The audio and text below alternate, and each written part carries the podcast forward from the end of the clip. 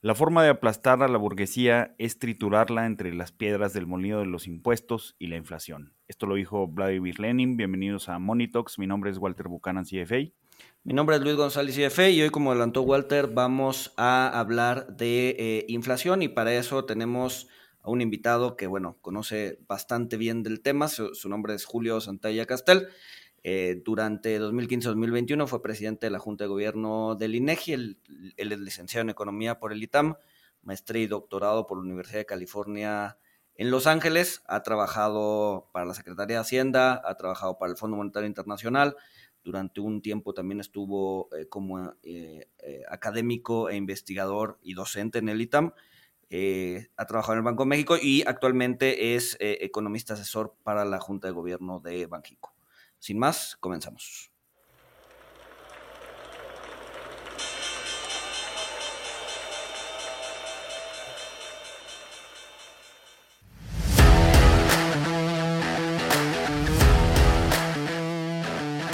Monito, el otro lado de la moneda. Julio, pues mil, mil gracias por, por aceptar la invitación, por regalarnos un, unos, unos una horita de tu tiempo. Este, y pues nada, mil, mil gracias por, por estar aquí. No, pues encantado de estar con ustedes en Money Talks. Es un placer este, conversar sobre temas de tanta actualidad como el tema inflacionario. Empezaríamos, empezaría con la pregunta básica para, para, el auditorio que no, que no conoce muy bien del tema. ¿Qué es? ¿Qué es la inflación? ¿no? Eh, aparte del, del, digamos que del, eh, la definición del libro, ¿cómo, cómo definirías eh, inflación? Mira, la inflación, eh, y sí me gusta comenzar con la definición del libro, es un aumento generalizado en el nivel de precios, donde básicamente todos los precios en una economía suben al unísono y eso tiene como consecuencia que el poder adquisitivo de nuestros ingresos, de nuestros salarios o nuestros ahorros se va mermando porque el mismo dinero, la misma cantidad monetaria, pues te alcanza para menos porque los precios de lo que puedes tú comprar, pues se incrementaron. Es muy importante distinguir la inflación, que es un ritmo de crecimiento, de cambio, con los niveles absolutos de precios, ¿no? Podemos tener economías de muy alta inflación como Venezuela o Argentina, pero que tienen precios absolutos relativamente bajos, y economías como Japón o Suiza, que tienen niveles absolutos de precios muy elevados, pero tasas de inflación relativamente bajas. ¿no? Esta distinción entre el nivel de precios y la tasa de inflación es muy importante luego para entender algunas de las acciones de política económica que se toman al respecto.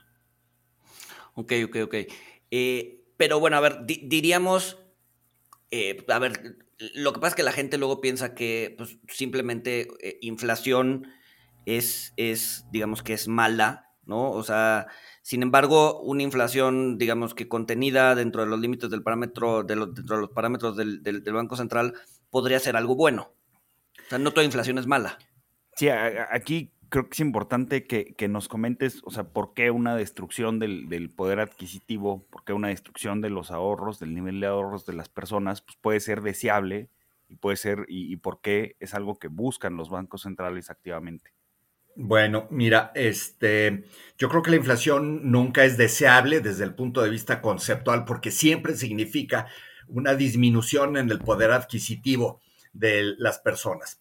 Sin embargo, desde un punto de vista práctico, eh, hay eh, deficiencias en la medición de la inflación por elementos como cambio en la calidad o cambios en productividad que básicamente no pueden ser capturados a la perfección cuando uno mide la inflación y los precios, de tal manera que eh, los bancos centrales permiten un pequeño incremento eh, en la inflación, eh, de tal manera que eso pudiera acomodar estos cambios en, en productividad o en calidad por eso tenemos eh, objetivos que están muy cercanos al 2, 3% en la mayoría de los bancos centrales, donde básicamente eh, se toma en consideración que ese es un nivel aceptable, ¿no? Aunque en principio sigue habiendo una disminución del poder adquisitivo, pequeña, pero sigue disminuyendo, ¿no? Cuando comenzamos a tener tasas de inflación ya mucho más elevadas, arriba del 4, 5 o 6%, pues esto ya significa que eh, se acelera la pérdida del poder adquisitivo, se convierte en una, em, además en un efecto distributivo, porque no todo mundo o no todos los segmentos de la población tienen las mismas capacidades de protegerse contra este incremento de precios, ¿no? Es decir, si yo tengo, por ejemplo, mis ahorros este, simplemente abajo del colchón, pues esos están impactados por completo por esa pérdida del poder adquisitivo de la inflación. Pero si yo tuviera, por ejemplo, mis ahorros dentro de un instrumento de renta fija que tiene cierto interés, pues allí hay cierta eh, protección, que es la diferencia entre la tasa de interés y la tasa de inflación que pudiera generar una disminución. Lo que sucede es que los hogares que tienen menores ingresos normalmente son los que resienten más el impacto de la inflación que los hogares de mayores ingresos y por eso la inflación suele ser un impuesto redistributivo donde le pega más a los que menos tienen. Hablabas al inicio del nivel y el cambio, ¿no? ¿Por qué, por qué sea esto? ¿Por qué, por ejemplo, Japón, que, durante 30 años no tuvo inflación, era caro, ¿no? o sea, por qué?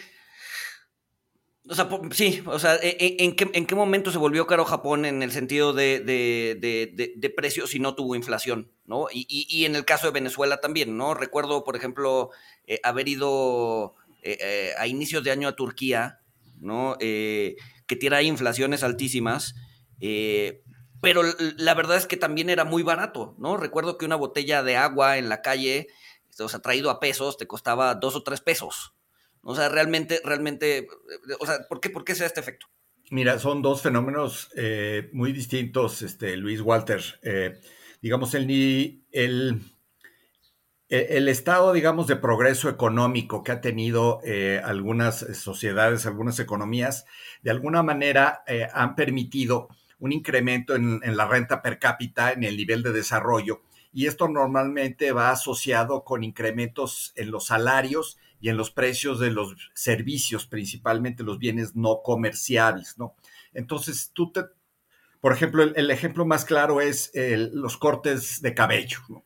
Entonces, tú te cortas el cabello en, en, la Ciudad de México y te puedes cortar el cabello por 150, este, máximo 200 pesos, ¿no? Y tú vas este, a Zúrich o a Ginebra en Suiza y pues te vas a cortar el cabello por el equivalente quizá de este 500, 600 este, pesos, ¿no? Es decir, los salarios y el nivel de vida y asociado con la productividad que han obtenido a lo largo del progreso económico, les permite en, en, Suiza y lo mismo en Japón, pues poder tener precios de servicios y productos no comerciales relativamente altos. Y eso es lo que se ve reflejado en precios eh, absolutos que son elevados. Sin embargo, cuando tienes tasas de inflación muy elevadas, pues a veces comienzan desde precios que están muy, muy bajos, ¿no? Entonces, tuviste ejemplos en economías africanas o en economías latinoamericanas, pues, donde era realmente muy barato, pero pues crecían con una velocidad este, vertiginosa, ¿no? En, en, temporadas de, de hiperinflación, pues este, en cuestión de dos o tres días ya habían subido 10% los precios, incluso de, productos este, muy, muy baratos, ¿no? Entonces, además, esta inflación pues te genera una incertidumbre pues de que no sabes este, cómo va a ser el precio el día de mañana.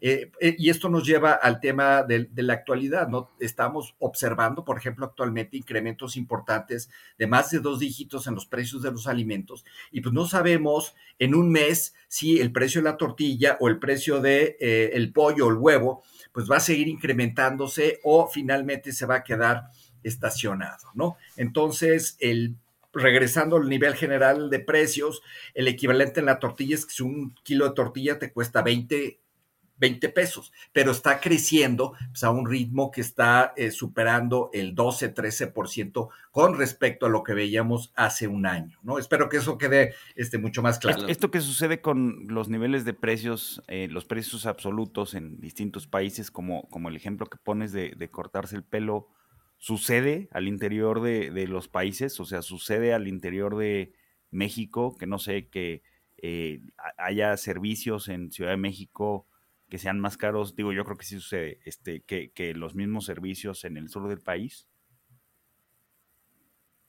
Sí, sí sucede mucho, Walter, aunque probablemente los cambios no son tan, tan radicales.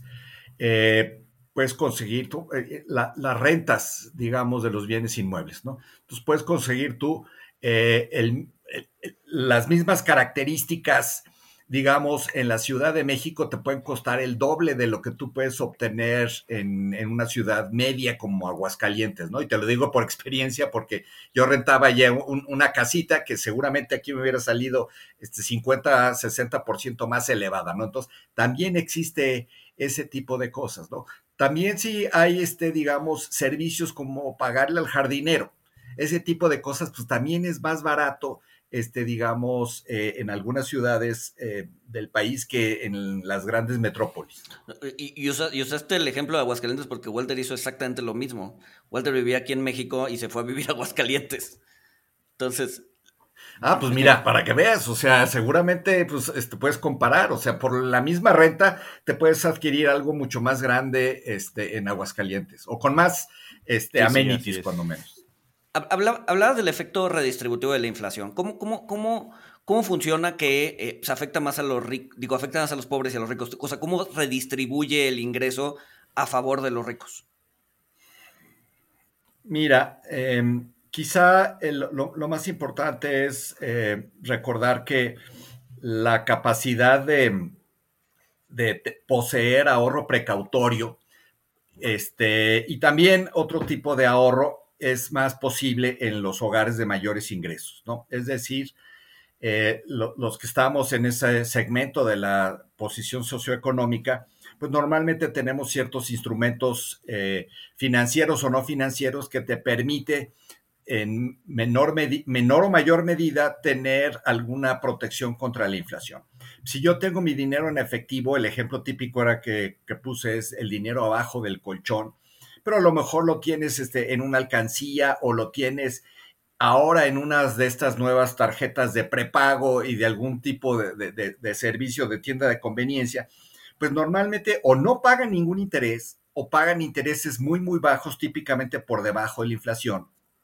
Y por lo tanto, con el paso del tiempo, la inflación va erosionando su valor y se ven mermada su capacidad de pago. Por el otro lado, las, eh, los hogares, los agentes económicos que tienen acceso a otros tipos de instrumentos de ahorro, eh, como pueden ser, digamos, este, instrumentos de renta fija o de renta variable, pues normalmente eh, tienen rendimientos mucho más elevados que el efectivo y eso cuando menos te puede mitigar eh, la pérdida del poder adquisitivo por la inflación o en algunos casos, depende del tipo de instrumento que tengas, eh, pueden ser incluso eh, protegidos contra la inflación. ¿no? Hay instrumentos en México como los UDIBonos que te pagan la inflación más un rendimiento real que se llama, que es el que está por encima de la inflación, y ahí yo estoy totalmente protegido. Sin embargo, lo que hemos observado es que este tipo de instrumentos está a disposición y es utilizado por quienes tienen mayores niveles de ingresos y por lo tanto ellos están más protegidos por la inflación que los hogares que tienen menores ingresos. A eso hay que ponerle una agravante adicional en la coyuntura actual. Eh, en la coyuntura actual hay una situación adicional, un agravante que es es el efecto redistributivo, aunque los eh, precios aumenten eh, básicamente todos al unísono, no lo hacen en las mismas magnitudes. Lo que estamos observando ahorita es que los precios que son más importantes para los hogares de menores ingresos están creciendo más que los que son este, importantes para los de más ingresos. El ejemplo claro es el de los alimentos, ¿no? Los alimentos son los que están creciendo con mayor rapidez, casi el 12-13% en promedio en los últimos meses en nuestro país. Y resulta que los hogares de menores ingresos pues tienen que destinar entre el 30 y el 40% de su ingreso total a la compra de alimentos, mientras que para los hogares de mayores ingresos, pues ellos solamente destinan de entre el 15 el 20%, ¿no? Entonces, el, golpe de la inflación, pues es más fuerte para los hogares de menos ingresos. También me imagino que tiene que ver que la, parte que los hogares destinan al consumo discrecional, ¿no? Porque, eh, pues, un, un hogar que destina el 15% a, alimentos, este, pues, y, hace gasto en consumo discrecional, este, volver a, estrenar televisión, electrodomésticos, etcétera, pues puede posponer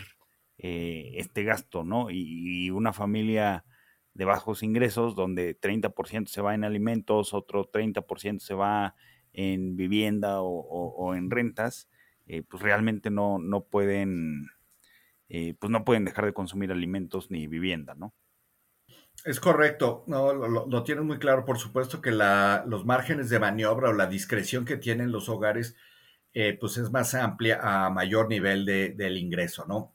Ahora, aún eh, dentro de distintos segmentos de, de, productos, pues vemos sustituciones, ¿no? Entonces, si comprabas tú, por ejemplo, este, una leche que tenía ciertos atributos de alta calidad, como que fuera deslactosada o que fuera de sabor este, de, moda, pues a lo mejor con el incremento de los precios, pues estás sustituyendo a este, productos más básicos de menor precio y por lo tanto también estás, este, aunque no puedes dejar de comer, pues sí buscando alimentos que sean más accesibles, ¿no? Claro. Ahora, eh, generalmente eh, Banjico y el, y el, INEGI hacen como dos eh, dos, dos, tipos de inflación, ¿no? La subyacente y la no subyacente. Y generalmente se habla de que Banjico puede atacar la subyacente, pero no puede hacer mucho por la no subyacente, ¿no? Donde la no subyacente están pues, prácticamente materias primas en esencia. Eh, ¿por, qué, por, por, qué sea esto? ¿Por qué no, por qué no puede tener Banjico esta, esta incidencia sobre la no subyacente? Eh, tu, tu, pregunta es muy importante, Luis, y obedece, digamos, a dos factores. El primero tiene que ver con algunas propiedades de cómo se comportan los precios y por eso es que en su momento se dividió, digamos, la canasta del índice nacional de precios al consumidor que abarca todo lo que consumen los hogares mexicanos en dos tipos. Aquellos precios que son básicamente estables, que no andan brincando por todos lados, y los precios que son más volátiles. Eh, y esto es lo que llamamos la subyacente para básicamente la mayoría de los precios que son estables o que se van moviendo eh, con, de manera parsimoniosa, despacio. Y luego un, un, grupo que son los no subyacentes, que son normalmente los más volátiles. Dentro de los no subyacentes o los volátiles tenemos dos grandes categorías en México y en casi todos los países es muy similar, que son los agropecuarios, son frutas y verduras y los eh, cárnicos y las proteínas que sí tienen mucha volatilidad porque dependen de factores como el estado del clima o de las plagas o algún tipo de, situación de esa naturaleza, ¿no? Y también están los energéticos, que por un lado este, obedecen a razones del mercado global de commodities de energéticos, pero también en nuestro país a decisiones de política eh, pública por la importancia que tienen los, los precios de los energéticos. Entonces, desde un punto de vista de medición se hace esta división y se hace por la segunda razón. La segunda razón es que eh, el precio subyacente, pues básicamente eh, nos dice cómo se está moviendo la tendencia general, ¿no? Le quité el ruido de la volatilidad y puedo conocer qué es lo que está pasando con la inflación. Al final de cuentas, el mandato del Banco de México es sobre todo el poder adquisitivo que incluye subyacente y no subyacente, porque el no subyacente al final de cuentas también te resta.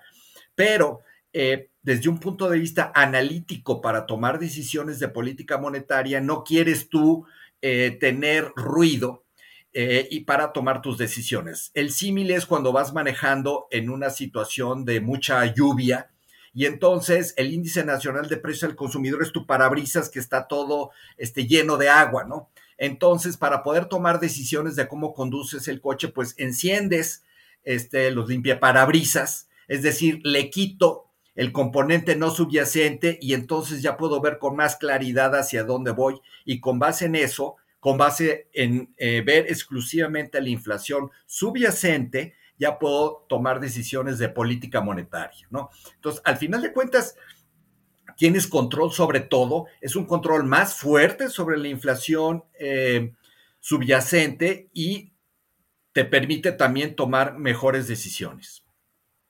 Ahora, Julio, mencionas que la, inflación eh, no subyacente, o sea, alimentos energéticos, eh, pues meten mucho ruido a la métrica de inflación. Sin embargo, pues creo que, digo, dependiendo de cómo se ve, pero muy seguido se, vemos traspasos de, la inflación no subyacente a, la subyacente, que yo comentaba con un amigo, eh, bueno, con, Luis y, con, Paco, otro amigo, eh, que, pues al final, pues todo es energía, ¿no? Todo, todo depende del precio de los energéticos, porque pues el, el, jitomate que compramos en, en, el supermercado, pues un 30% eh, de ese costo pues es, la energía que se utilizó para, para moverlo, para que llegara a, nosotros, este, igual pues, los servicios que, que nos brindan, pues eh, dentro del costo, pues traen la energía, un porcentaje importante, eh, la energía que cuesta brindar ese servicio, que cuesta proporcionar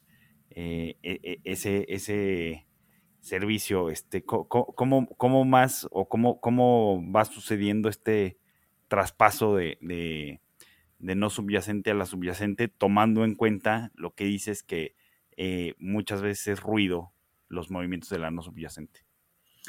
Yo, yo creo que tienes una visión muy clara de lo que está ocurriendo, Walter, y es lo que em, en la comunicación del Banco de México eh, se ha denominado los efectos de segundo orden. Es decir, cuando tenemos este, impactos, digamos, iniciales en algunos de los productos, como por ejemplo hay eh, por la, guerra en Ucrania, hay una este, escasez de energéticos y suben los precios de muchos hidrocarburos, en particularmente el precio del gas. Y entonces, este, de manera inmediata vemos en México con mucha prontitud pues, un incremento del gas doméstico LP, ¿no? O que hay una, este, una sequía y algo sucede y incrementa el precio del jitomate y entonces este, sube este, en un mes determinado, una temporada eh, corta, este, el precio de los jitomates. ¿no? Esos son efectos de primer orden que normalmente se reflejan en la no subyacente. ¿no? En la medida en que estos incrementos de precios absolutos se vayan em, teniendo mayor duración, y por lo tanto comiencen a irse afectando en las cadenas productivas donde estos productos se van a ir utilizando, pues definitivamente eh, se pasan de la inflación no subyacente a la subyacente, en lo que, repito, se denomina los efectos de segundo orden.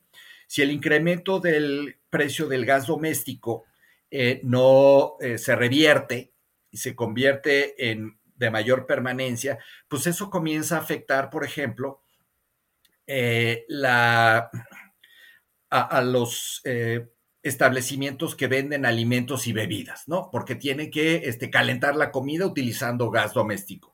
Entonces, este, si ya no bajó eso, pues se, se, convierte en un incremento en sus costos. Al mismo tiempo, si los precios de los jitomates no disminuyen, pues entonces también todos los alimentos que lleven jitomate, pues también se van a ver con sus costos incrementados, ¿no? Entonces, en una ronda de incrementos de segundo orden, es donde vamos a comenzar a ver que eh, la inflación subyacente puede estar recogiendo parte de esos incrementos en la no subyacente, los de primer orden, y es algo que, lo, que el Banco de México y muchos otros bancos centrales tratan de evitar para que este, movimientos en este ruido, que son normalmente lo que llamamos precios relativos, pues no te afecten en el nivel general de precios. Pero tienes toda la razón, en la medida en que este, no se reviertan muchos de estos eh, incrementos en los precios, eventualmente van a eh, tener algún impacto más adelante. Ahora que mencionas el, el jitomate, que, que, pues bueno, sabemos que tiene, tiene precios pues, muy volátiles, de repente su precio se duplica o se triplica, pero, pero bueno, después regresa, dependiendo de, de cosechas y el temporal, este, quiero aprovechar para preguntarte eh, si, si, digo también si le explicas a la audiencia, si, si monitorean, si el INEGI y, y Banjico monitorean de cerca el, famoso efecto pico de gallo, este, que, pues bueno, creo, creo que se le pone así por, pues, por, por, la cultura mexicana, pero ¿qué, qué, tanto le prestan atención al eh, indicador, entre comillas, pico de gallo? Pues mira, este, en la definición del índice nacional de precio al consumidor, se utilizan, digamos, todos los este, todos los genéricos que eh, se, es decir, todos los productos o, o, bienes y servicios que son típicos de la canasta de consumo de los hogares mexicanos. Por supuesto, esto se tiene que promediar por niveles de ingresos, se tiene que promediar por este, puntos de venta, se tiene que promediar por este, ubicaciones geográficas, pero al final de cuentas se tiene, digamos, cuáles son los productos este, que con mayor frecuencia o sobre los cuales eh, se destina la mayor proporción de gasto. Los alimentos son muy importantes y dentro de los alimentos, pues resulta que los mexicanos consumimos bastante eh, jitomate y bastante eh, cebolla y diversas clases de chiles. Entonces, pues con mucha frecuencia estos productos y especialmente el jitomate, eh, tiene un precio volátil y además es importante en la canasta de consumo de los mexicanos y por lo tanto pues pega en la inflación. Y por eso es que los analistas lo llamaron el, eh, el efecto pico de gallo, ¿no? Desde el punto de vista estadístico o incluso de política monetaria, pues es irrelevante, es nada más anecdótico, porque lo que importa es cómo está moviéndose todo el, todos los precios y no nada más el pico de gallo. Oye, Julio, en, eh, cambiando un poquito a, lo que está pasando hoy en día, ¿no? Eh, la verdad es que México pues, ha vivido con inflaciones mucho más tiempo. Eh, a ver, sí tenemos una generación desde el 2001 con inflaciones mucho más, pues, controladas que, que, en los 90 y en los 80. Sin embargo, pues estamos, o sea, la inflación sigue siendo un tema en la cabeza de los consumidores eh, contrario a Estados Unidos, por ejemplo, o Europa o a Japón, en donde eh, pues llevan 40 años o llevaban 40 años sin, sin preocuparse por la inflación. En ese sentido, ¿tú crees que Latinoamérica o México particularmente esté mejor preparado para combatir la inflación? O sea, eh, los bancos centrales, dado que han convivido con inflación en más tiempos, tienen mejores herramientas, una mejor sensibilidad para combatirla. Yo creo que em, coincido un poco con esa apreciación. De alguna manera, la experiencia en América Latina, México incluido, pues ha sido más dura con los episodios inflacionarios. Como tú bien recuerdas, eh, solamente en este último siglo, los últimos 20 años, en que nuestro país, pues, la inflación bajó de dos dígitos, ¿no? Y pues eh, ha promediado en los últimos 15 eh, años, pues, este, alrededor entre el 3,5 y el 4%, ¿no? Ha habido oscilaciones alrededor de eso. Pero en los países industrializados, eh, pues desde los años 80 este, no tenían esta inflación tan elevada. ¿no? De hecho, después de la crisis global del 2008-2009, eh, hubo una gran discusión porque eh, se llegó a la conclusión empírica que la inflación ya estaba muerta en el mundo, ¿no? Que eh, de alguna manera ya este, había ciertos eh, fenómenos económicos que habían hecho como consecuencia una erradicación de la inflación, ¿no? La inflación todavía estaba mucho más presente en distintos, en la mente, en la conducta en los países latinoamericanos porque era más reciente, aunque sí estábamos gozando en promedio de inflaciones más bajas que lo que históricamente estábamos eh, observando. Yo creo que esta, digamos, mayor eh, sensibilidad a los peligros de la inflación hizo que los países y los bancos centrales en América Latina reaccionaran anticipadamente a la reciente eh, incremento de las tasas eh, de inflación a nivel global, ¿no? Como hemos este, observado y se ha argumentado en distintos lugares, la reciente escalada de, los precios, la reciente inflación tiene eh, su primer origen en una eh, interrupción en la demanda, más bien una interrupción en las cadenas de suministro, en las cadenas logísticas de eh, los, la producción global, de las cadenas de valor, que se vio aparejada por una sustitución en los patrones de consumo eh, de las familias que estaban eh, confinadas durante la pandemia, ¿no?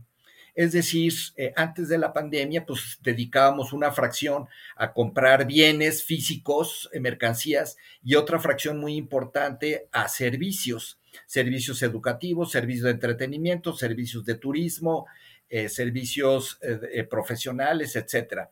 La pandemia cortó la posibilidad de tener el contacto humano durante periodos importantes y una parte del gasto se destinó a mayores eh, cantidad de, productos o de mercancías.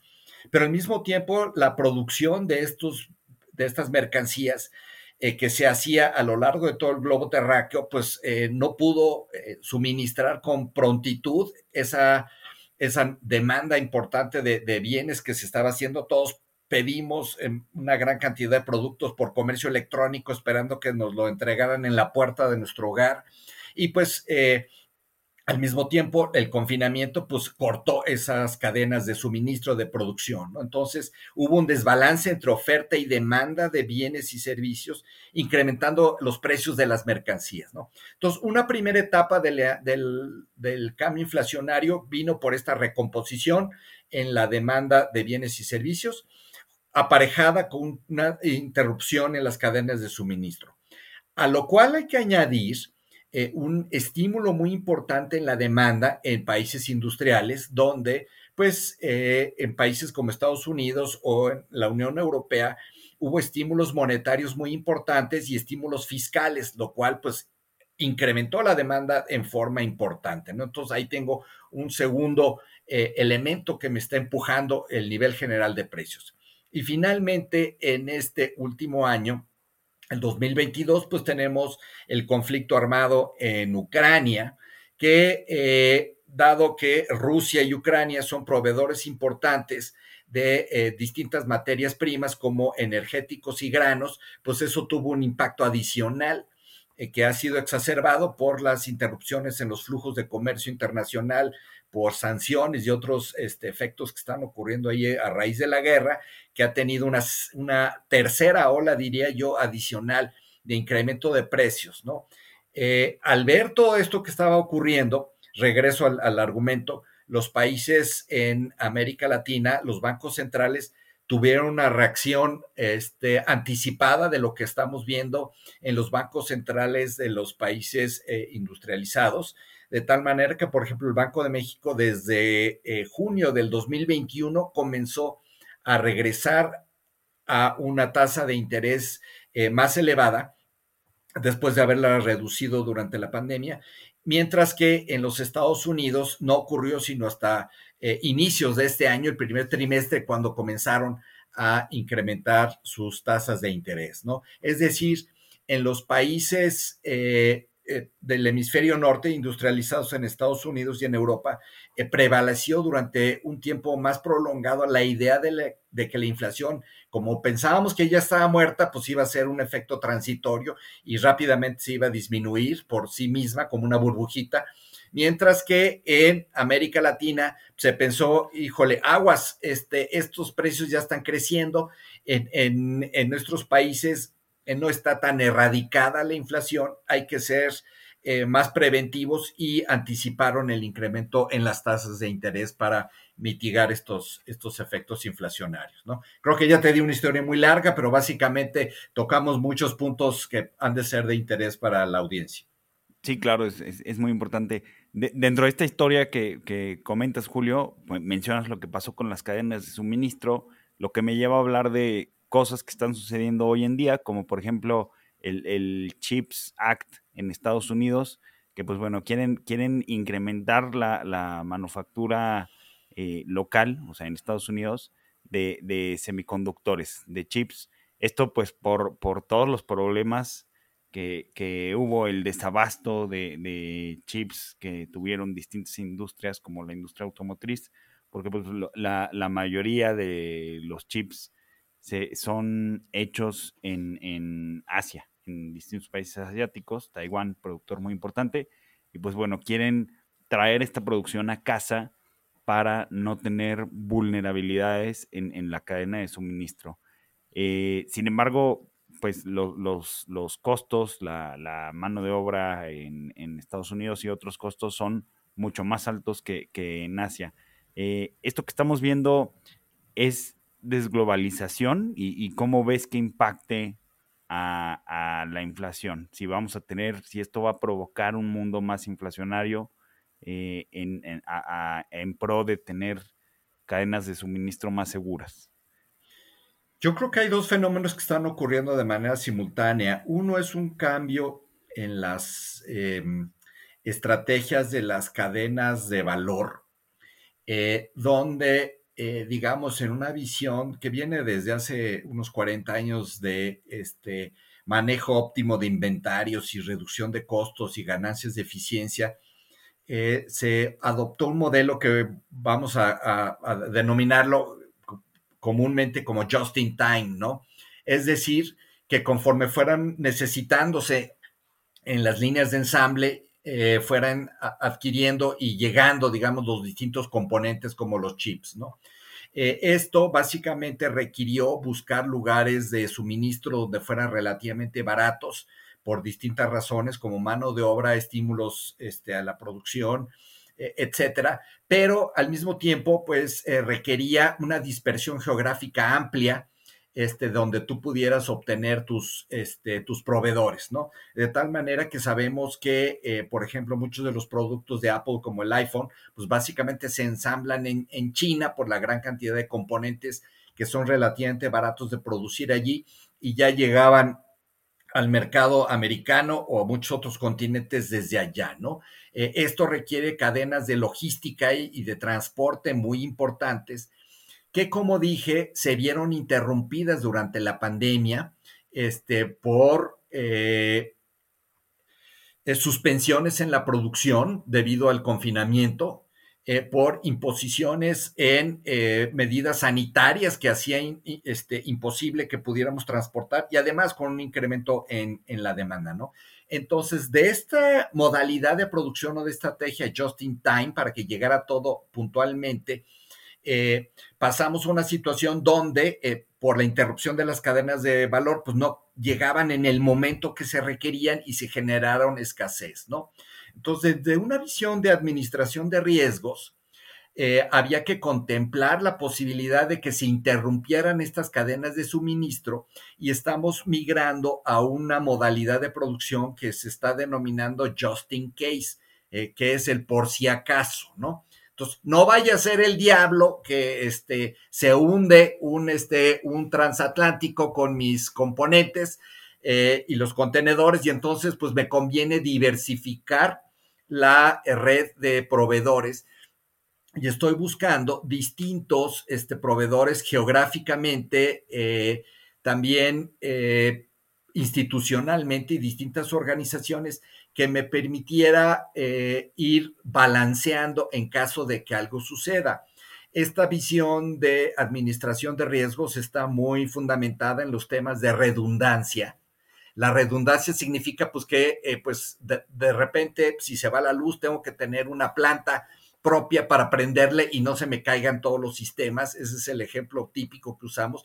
Y pues en el just in case pues necesito lo mismo. Entonces algunos de mis proveedores van a estar en Taiwán, pero otros de mis proveedores pues, a lo mejor van a estar en, en Tijuana o en Ciudad Juárez, de tal manera que esto pudiera yo, este, eh, si hay algún problema en, en, cualquiera de, las, de los dos, pues rebalancear la, la, producción y afectar de menor manera posible este, la oferta de los productos que yo estoy haciendo. Entonces, un primer fenómeno es esta recomposición por cuestiones de... Eh, de seguridad de administración de riesgos de las cadenas globales de valor y las modalidades de producción. Una cosa muy distinta son los temas geopolíticos que también se están eh, imponiendo encima de esto, ¿no? La, la situación de que hay rivalidad comercial y geopolítica entre los Estados Unidos y China en un momento, y por otro lado, con más recientemente entre los Estados Unidos y eh, Rusia, ¿no? Entonces, eso está obligando además a que eh, los Estados Unidos digan, bueno, pues por cuestiones este, estratégicas, geopolíticas, no conviene tener una dependencia de alta tecnología de productores este, chinos por tales o cuales razones de seguridad nacional y entonces este, también estoy adoptando una política industrial que eh, favorece la producción local o al menos regional de ese tipo de, de, productos, ¿no? De esas determinaciones, ¿no? Lo que esto está este, ocasionando es que este fenómeno de globalización se está viendo eh, cuando menos mitigado o reducido.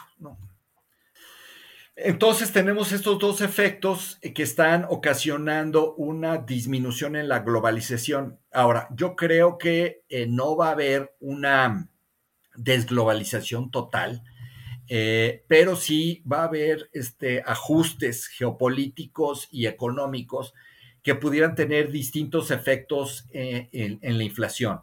Lo que sí es claro es que, digamos, la modalidad just in time eh, tenía una orientación muy, muy clara en cuestiones de costos y el hecho de movernos en just in case, este, al menos en la mayoría de las versiones, puede significar mayores costos, este, al menos en el corto plazo, y esto pudiera tener cierto incremento en algunos productos. No me queda claro si esto va a ser totalmente inflacionario o no. Creo que la dinámica va a ser este, eh, diferente, ¿no? Este, yo, yo, lo dejaría por el momento eh, allí, Walter eh, Luis. una última pregunta para, para, concluir, ¿no? Porque ha habido mucha, mucha crítica respecto a este view de los mercados centrales respecto a que tienen un target de inflación, ¿no? Queremos estar al 2% en el caso de la Fed, ¿no? Sin embargo, o sea, como que, como, como llevamos dos años sin, sin, sin, sin, poder lograrlo, ¿no? Y, se ve que, por lo menos en el caso de los mercados desarrollados, o sea, se ven pocos resultados de, de, la política monetaria que están llevando a cabo. Pues ha habido mucho, mucho pues, mucha crítica respecto al inflation targeting model, ¿no? Eh, entonces, ¿cómo, cómo, ¿cómo podría o qué podría reemplazar, ¿no? Cuando dicen, ok, esto ya no funciona, tenemos que reemplazarlo con otra cosa. ¿Qué es otra cosa? Ay, esa es una pregunta bien complicada, este, Luis, porque, mm, bueno, teóricamente hay distintas alternativas y prácticamente hay muchas complicaciones. Dentro de las alternativas, pues hay eh, algunos economistas que favorecen, por ejemplo, este, en vez de tener un targeting de la tasa de inflación, tener un target del nivel general de precios, lo cual de alguna manera obligaría a tener recesiones para, digo, no son recesiones. Es, recesión sería una consecuencia, pero tener deflaciones para que el nivel de precios regresara a donde estaba antes, ¿no? De alguna manera, los inflation target eh, tienes efectos permanentes en el nivel general de precios y por lo tanto tienes una situación de bygones y bygones, ¿no? Ya tuvimos una burbuja en los Estados Unidos donde la inflación pasó del 8% y luego eh, eventualmente regresa al 2%. Pero ese 8% pues ya significó un incremento en muchos precios. Si quisiera yo hacer un targeting del nivel general de precios, tendría yo que tener una deflación como del 8% para regresar al mismo nivel de precios, ¿no? Entonces, esa es una alternativa. Otra alternativa teórica que desde hace mucho se ha comentado es hacer un targeting del PIB nominal, ¿no? Que de alguna manera el PIB nominal incluye este, tanto los precios como la actividad económica y eso me va a permitir moderar qué es lo que está ocurriendo, ¿no? Entonces, eh, esto del PIB nominal, pues ah, fue, fue propuesto desde hace mucho tiempo, este, incluso desde los años 60, pero como que los, los, banqueros centrales no se sienten muy a gusto con el manejo, ¿no? Creo que al final de cuentas, desde el punto de vista conceptual, el inflation targeting es este, básicamente el único juego que hay en el mercado, pero sí hay que tener mucho cuidado con la parte práctica y otra serie de complicaciones que son muy importantes y tienen que ver con otra serie de, puntos o de actividades o de funciones que tienen los bancos centrales.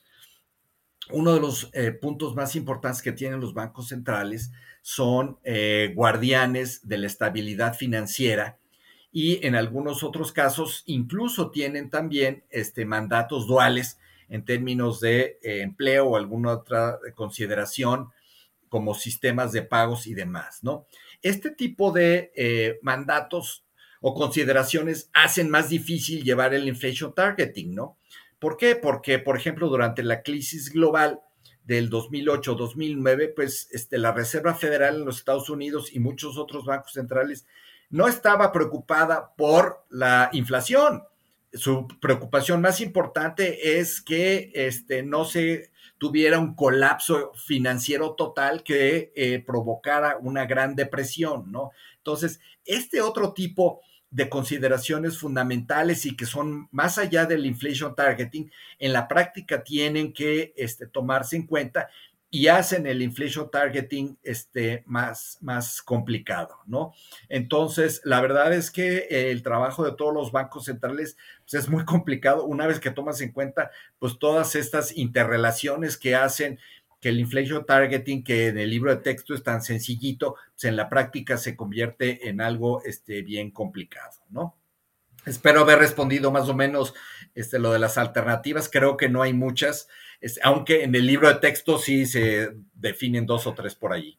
O sea, en esencia, en la práctica, inflation targeting sigue siendo lo que funciona o lo que debería funcionar, o incluso lo más sencillo, ¿no? Eso de estar eh, esperando crear una deflación de 8% cuando el índice subió 8%, se, ve, se ve muy mágico y muy exacto cuando en realidad pues, la realidad es mucho más compleja que desear una deflación de 8% para después volver a subir. Es, correcto. Además, yo creo que más que la la pregunta no es el qué, el qué es, digamos, el inflation targeting, sino el cómo. Es decir, el cómo es el tipo de, instrumentos específicos y cómo vas modelando este, tu instrumentación de la política monetaria para poder llevarlo a, a, cabo, ¿no? El cómo tiene que ver, por ejemplo, con una situación de gradualidad contra una situación de agresividad, ¿no? El cómo tiene que ver con este, dar mucha comunicación con el forward guidance o ser muy escuetos y tratar de este, jugarlo este, por nota este, cada, cada decisión sin haber dicho nada, ¿no? Que tanto anticipo, que tanto sorprendo. Ese tipo de comos creo que es en donde eh, la política monetaria regresa a ser verdaderamente un arte en, el manejo de las tasas de interés y de las expectativas. Que bueno, hablando de los comos, eh, pues ahorita el, el, cómo, pues tenemos a Jerome Powell diciendo que cada vez entienden más lo poco que entienden la inflación. Entonces, este, digo, creo que eso habla de, lo complejo que, es la tarea de los banqueros centrales ahorita. Sí, definitivamente. Y te digo, este, estuvimos durante casi, casi 15 años bajo la ilusión de que la inflación estaba erradicada.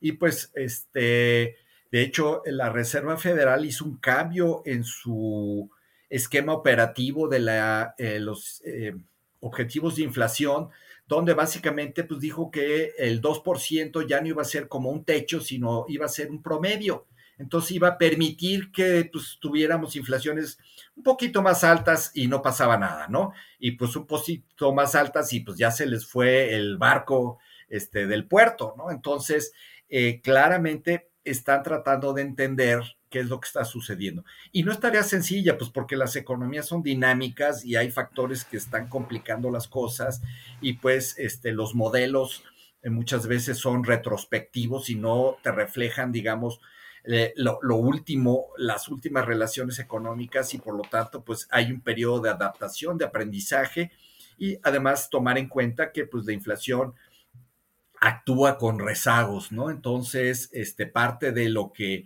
eh, ya está, digamos, en la tubería, en la reducción del estímulo monetario, pues apenas debe de este, verse reflejado en los próximos meses. Pues Julio, mil, mil gracias por, por, tu tiempo. No sé si, si, si, quieres agregar algo más, algo que no hayamos preguntado. Este, adelante. Pues mira, yo lo único que este, a manera de cierre me gustaría decir es que pues, estamos viviendo este, periodos complicados, son muy interesantes desde el punto de vista de la política monetaria porque pues hace mucho tiempo que no se tenía un impacto inflacionario de esta magnitud. Creo que eh, todos los bancos centrales han sido eh, muy claros en su comunicación que están decididos a eh, reducir esta tasa de inflación porque se están jugando básicamente su chamba, su credibilidad, ¿no? El grado de éxito al que eh, vayamos a llegar, pues va a depender mucho de eh, una serie de factores que algunos de ellos no están dentro de el ámbito de competencia de los banqueros centrales, pero este, pues estaremos viendo en los próximos este, meses qué tanto éxito y si hay necesidad de hacer alguna em, calibración adicional de lo que está ocurriendo. Perfecto, pues Julio, mil, mil gracias. Este, Walter, no sé si quieres agregar algo más. Agradecimiento a, Julio también. Mil gracias, Julio, por habernos acompañado. Muy interesante. Y... y pues nos escuchamos el siguiente miércoles. Saludos.